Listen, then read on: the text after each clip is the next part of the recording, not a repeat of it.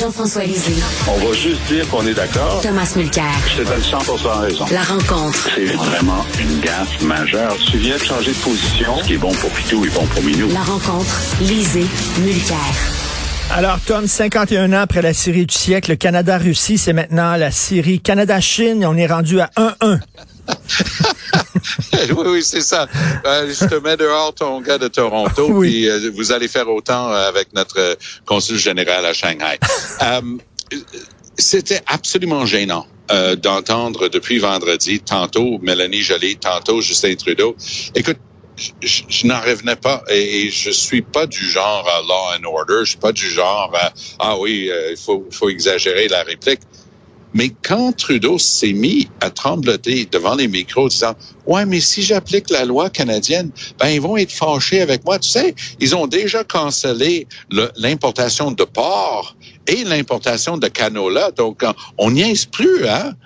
Je me suis dit non, je rêve là. Ça se peut pas que le premier ministre, le chef du gouvernement d'un pays de G7, est en train d'avouer son impuissance. Snowflake, en effet. C'est- du grand Trudeau. Et je lis, bon, finalement, ils ont, ils ont agi hier. Quand, à quel moment, Richard, ils ont agi hier? Ils ont agi au moment même où la Chambre des communes est en train de voter une résolution de dire à Trudeau de mettre ses, pantalons euh, de, grand garçon parce que ça se pouvait plus de continuer comme ça. À cet instant même, ils ont annoncé l'expulsion de l'autre. Mais c'était déjà trop peu, trop tard. C'était rendu pathétique. Oui. Et là, euh, Jean-François, euh, la Chine dit dès que vous allez toucher à un des nôtres, on va toucher à un des vôtres. Mais là, on a expulsé un diplomate chinois, mais il va en avoir d'autres. Là, je suis convaincu qu'il va y avoir d'autres diplomates qu'on va devoir expulser. Donc, on fait quoi? Ben, on fait ça. C'est ça le jeu. Écoute, euh, il va y avoir deux autres moments. Euh, David, euh, euh, euh, Donald, c'est David ou Donald Johnson? David. Da- David, ouais. David. David Johnson, donc le 26 mai, c'est très bientôt, va rendre son rapport. Il va dire deux choses. Il va euh, euh, faire une synthèse de l'importance de l'influence chinoise et il va décider s'il recommande une euh, enquête publique ou non.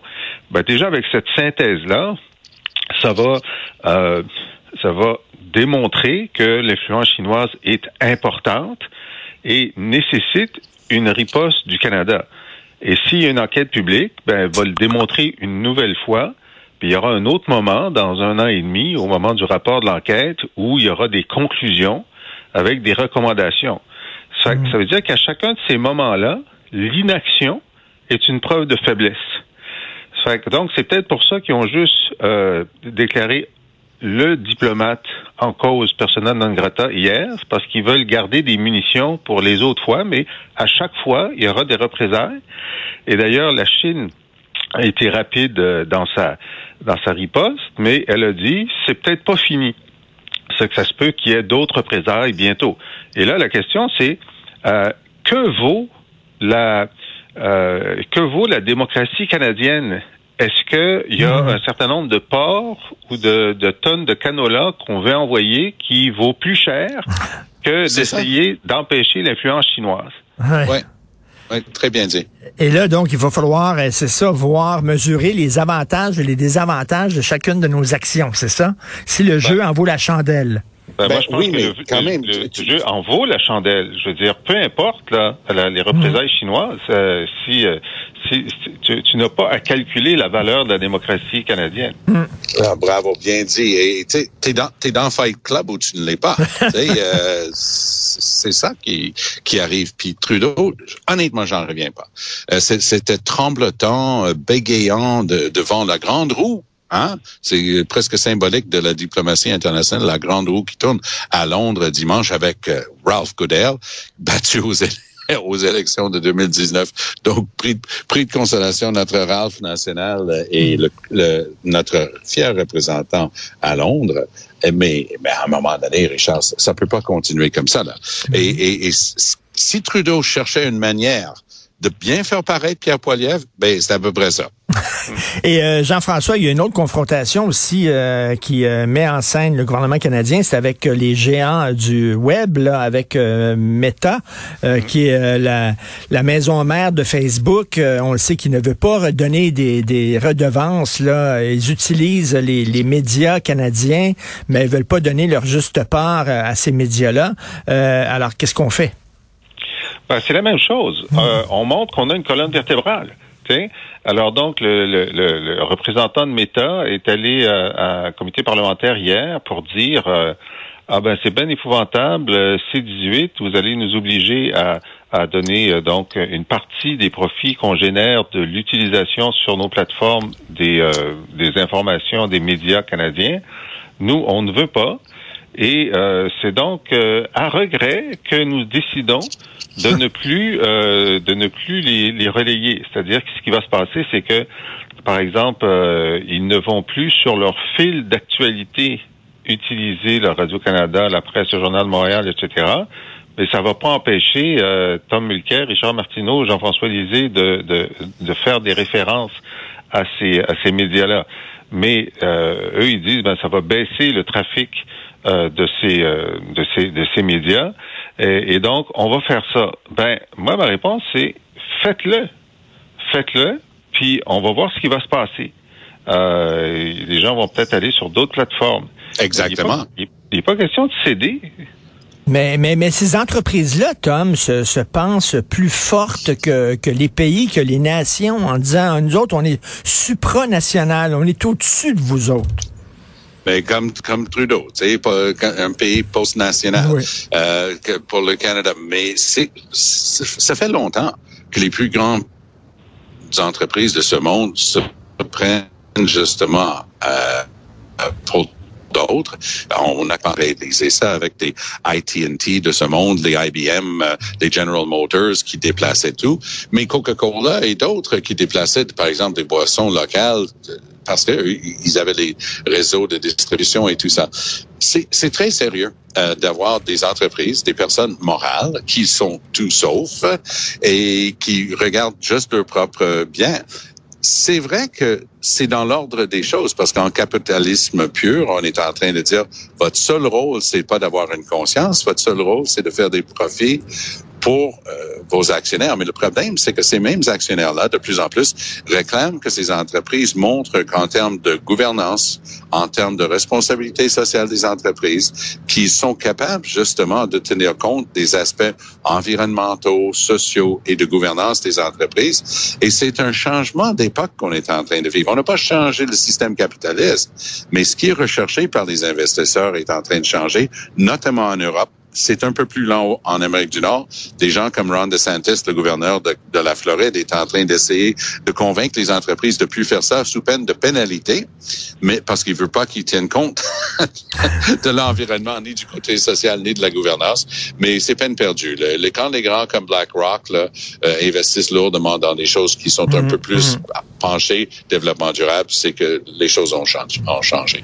Jean-François, euh, on revient sur cette initiative du siècle qui fait beaucoup euh, jaser, inquiétude à Québec, Ottawa qui se défend. Est-ce qu'on devrait mettre sur pied effectivement une commission sur l'avenir du Québec comme le recommande le PQ?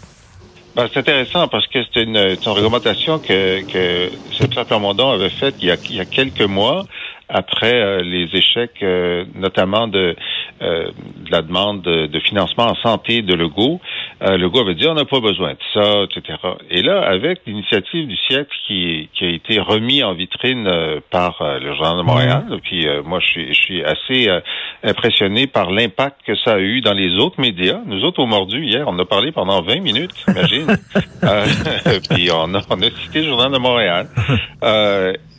c'est quand même et, et, ce qui s'est passé donc hier, euh, Madame Fréchette euh, a dit que ben, il n'était pas question qu'on essaie de, de, garder notre part dans le Canada parce que ça voudrait dire affaiblir euh, le français au Québec. Et hier, à la Chambre de commerce du Montréal métropolitain, Jean-François Roberge a vraiment monté le ton et a dit ils appellent ça l'initiative du siècle. Nous, on appelle ça la lubie du siècle. Euh, et, a déclaré que c'était très, très mauvais pour le Canada et pour le Québec. Alors, donc, effectivement, euh, la question est posée. Et euh, le, le, PQ a fait un sondage qui montre que 57% des Québécois sont d'accord avec la tenue d'une commission sur l'avenir du Québec pour, entre autres, euh, discuter de ben qu'est-ce que c'est la, la, la, riposte, comment on se prépare face à une initiative comme celle-là. Évidemment, le PQ, lui, a sa réponse, c'est l'indépendance du Québec, hmm. mais ce serait intéressant de savoir s'il y en a d'autres réponses. C'est ça, la commission poserait la question aux autres. Nous, on a une, une proposition. Vous, c'est quoi votre proposition? C'est quoi votre... Parce que là, il y a la voie, on reste dans le Canada, on accepte euh, le Canada tel qu'il est, on quitte. Quelles sont les troisièmes voies possibles, Tom? Ben, il n'y en a pas beaucoup. Euh, parce que ce qui, ce qui, est sorti en fait en fin de semaine, je sais que tu étais à la une euh, samedi, mm-hmm. Richard, avec ta chronique qui a suivi ça. Il y a absolument rien de nouveau là-dedans. C'est une idée qui date d'il y a 7-8 ans de Dominic Barton. Ça a été largement discuté et en, en fin de compte escompté, euh, vendu pour moins cher dans, en Canada anglais. Les gens y croyaient pas. Mais le problème, c'est que maintenant, quand on regarde le chiffre d'un demi-million par année de nouveaux arrivants, ben on y arrive à 100 mmh. millions à la fin à la fin de ce siècle. Et depuis des mois et des mois, nous trois, on, on discute d'un simple une simple réalité. La CAC te ferait croire qu'ils ont un chiffre très très bas de, de, nouveaux arrivants. Et que les libéraux, c'est trop chaud, et les péquistes, c'est trop petit, un peu comme les trois l'histoire des trois ours. Ah, papa, papa ours, euh, le go, il est juste dans le milieu, c'est juste la bonne température, le gruau. Le problème, c'est que c'est un débat compliqué, et dès que c'est compliqué, c'est facile, facile de faire des passages. Je suis présentement, au moment où on se parle, je suis en route pour l'Université de Montréal, où je participe plus tard en matinée à l'important congrès de l'ACFAS. Hmm. Et c'est ça le thème cette année. Et, et donc, moi, j'ai envie qu'on ait une sorte de lieu commun entre le milieu universitaire et d'expertise et les excellents euh, commentateurs, mais qui pitch à la une que c'est la fin du monde, mais entre les deux, il y a peut-être un lieu pour faire un exercice un petit peu des deux. C'est-à-dire, on regarde, si c'est effectivement 100 millions d'ici la fin de, de ce siècle, qu'est-ce que ça peut vouloir signifier et, et, faire ça à tête reposée. Et si le Québec, justement, doit avoir son mot à dire sur combien de personnes rentrent, est-ce qu'il va être blâmé par le reste du Canada de ne pas prendre sa part? Parce que ça vient avec un blâme, cette histoire-là. Oui. C'est, c'est vous, vous refusez votre part, mais le chiffre contrairement à ce que ferait croire euh, Papa Ours Legault, le chiffre du Québec est autrement plus élevé que ce que laisse entendre la CAQ. Déjà. Et euh, Jean-François, euh, oui. Hier, donc la question a été posée euh, par, euh, je pense, c'est Villemur, euh, à la Chambre des communes, au ministre de l'Immigration, Sean Fraser. Et la question, c'était qui a été consulté, pourquoi le hmm. Québec n'a pas été consulté, comment pouvez-vous prendre cette décision? Puis le Fraser, sa réponse en français, ça a été, euh, écoutez, nous, euh, notre objectif, c'est euh, d'être un pays qui est très ouvert et le Québec, tout ce qu'il a à faire, c'est d'augmenter ses seuils d'immigration. C'était ça sa réponse. C'était sa seule réponse. OK? C'est fait il n'y a, pas de débat, là. C'est décidé. Et d'ailleurs, 500 000 par année, c'est l'objectif. Mais l'an dernier, il y a un million de personnes qui sont entrées au Canada. Ouais. Ils sont déjà au double de leur objectif pour l'an prochain. Euh, bon, alors. Euh, Et Jean-François, sur l'avenir du Québec, bon, le Québec cognait à la porte d'Ottawa pour rapatrier le nouveau pouvoir. On s'est fait dire non. Tu connais la chanson, tu sais, samedi matin, le roi, sa femme et son petit prince euh, sont venus chez moi pour me serrer la pince. J'étais pas là, donc ils ont dit on va venir dimanche. Puis ils sont revenus lundi, puis ils sont revenus mardi, puis finalement, quand la porte s'ouvrait pas, ils ont dit bon, reste chez nous. Alors, est-ce que ça va être ça? ben là, ça va, être, ça va être ça avec la CAQ. Mais est-ce que, donc la question c'est, est-ce que dans les sondages qui vont venir, euh, la souveraineté va continuer à monter comme elle le fait depuis un an? Est-ce que le PQ va continuer à monter?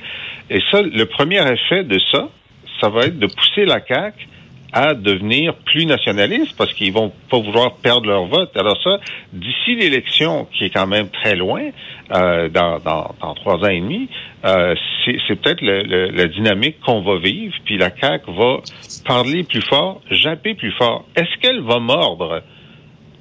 Je ne sais pas. Ça. Elle est habituée de, de japper, elle ne mord pas beaucoup, c'est drôle. C'est exactement le thème de ma chronique dans le journal de demain. Euh, à Ottawa, on sait qu'on jappe beaucoup et que finalement, on finit tout le temps par retourner dans la niche, tranquille, euh, Tom.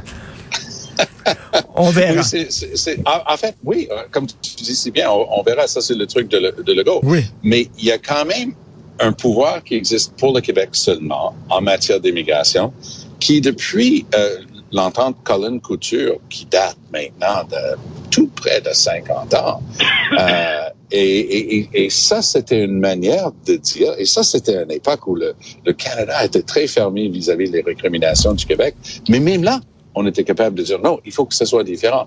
Donc, ce rôle prépondérant pour le Québec dans le choix des gens qui vont venir ici, c'est important.